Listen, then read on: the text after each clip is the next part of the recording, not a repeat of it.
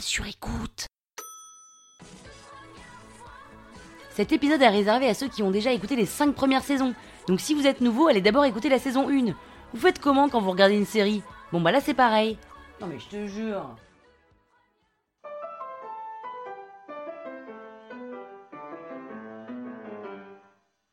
Salut les arnaqueurs, c'est Péné. Et comme vous m'écoutez depuis le tout début, vous pouvez même m'appeler Pénouche.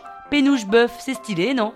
Dans ce premier épisode de la saison 6 de l'arnaque, sur le thème des premières fois, je vais vous raconter la première fois que j'ai fumé une cigarette. Sans vous spoiler, je peux vous dire qu'à la fin, il vaut mieux parler que fumer. En vrai, je suis comme tout le monde, hein. Parisienne, 35 ans, fumeuse. Enfin, ex-fumeuse, qui a arrêté à cause d'une crise d'angoisse et qui a repris. Donc future ex-fumeuse, quoi. Enfin bref, je fume. Je suis pas une de ces fumeuses qui a commencé à 15 ans en cachant ses paquets de cigarettes à ses parents et en s'aspergeant de Miss Dior chérie avant d'entrer à la maison. Non, j'ai commencé à fumer à 25 ans. J'ai passé tout mon lycée à me les geler dans la cour de récréation parce que je voulais pas avoir l'air d'une ringarde exclue parce que je fumais pas.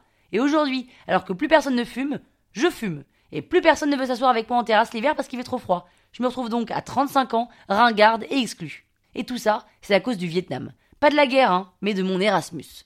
J'étais toute seule à Saigon pendant un an pour étudier et j'avais trouvé un job en parallèle. Saigon, vous savez, c'est cette grande ville où personne ne parle français et où la communauté expat est très soudée et très ouverte si on est expat. Mais alors en tant qu'étudiante, j'étais pas du tout la bienvenue. Donc, franchement, j'étais seule.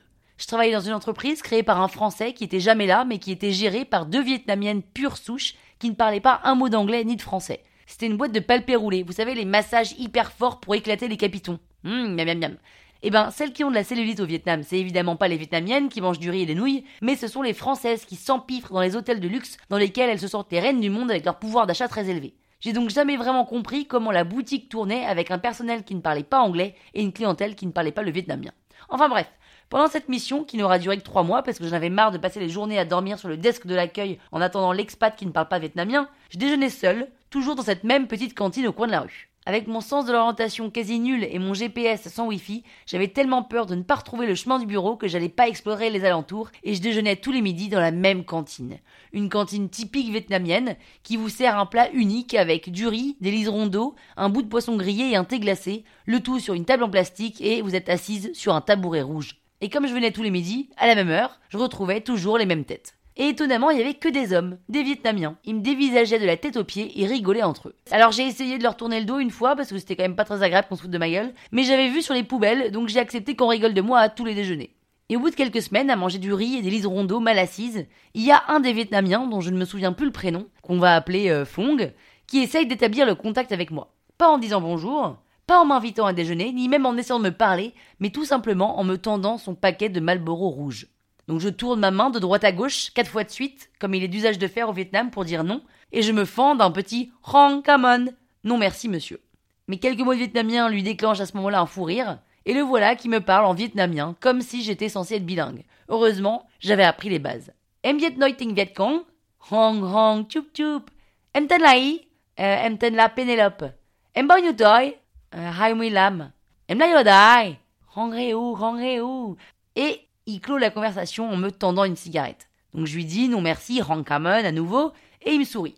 Le lendemain, j'ai presque hâte finalement d'aller déjeuner parce que ça me fait mon occupation de la journée. Je retrouve Fong et ses amis assis toujours à la même table, comme s'ils n'avaient pas bougé de la veille, et ils me voient arriver, et Fong me tend son paquet de Marlboro rouge. Rang, rang, rang, non, non, non, il me fera pas fumer, c'est mort, surtout que ça me tente pas du tout la cigarette, franchement ça me dégoûte. Et on essaye de communiquer avec les quelques nouveaux mots que j'ai appris exprès le soir dans mon lit pour dialoguer, mais franchement c'est laborieux.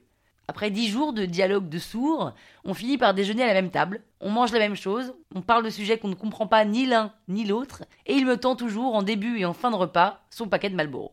Et je réalise que finalement, ces cigarettes sont à ce moment-là la seule chose qu'on a en commun. Marlboro se comprend dans toutes les langues du monde, la cigarette est nocive autant pour les Vietnamiens que pour les Français, et elle est aussi finalement un peu comme un bon vin, un moment de partage.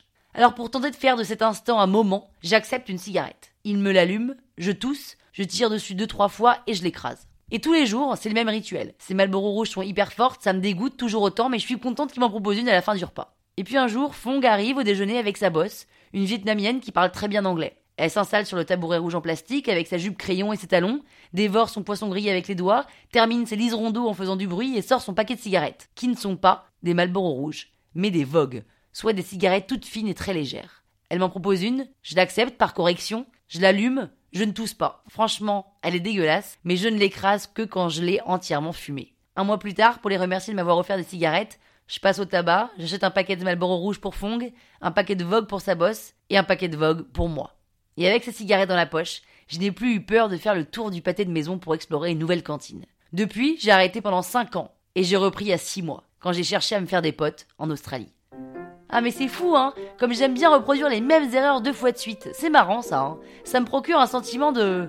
Mais non, en fait c'est nul. Ne vous mettez jamais à fumer. Ça ne doit surtout pas être un prétexte pour créer du lien. Si vous voulez communiquer, le moins nocif, ça reste quand même toujours de parler. Et si vous voulez savoir comment s'est passée ma première cuite, écoutez jeudi l'épisode numéro 2.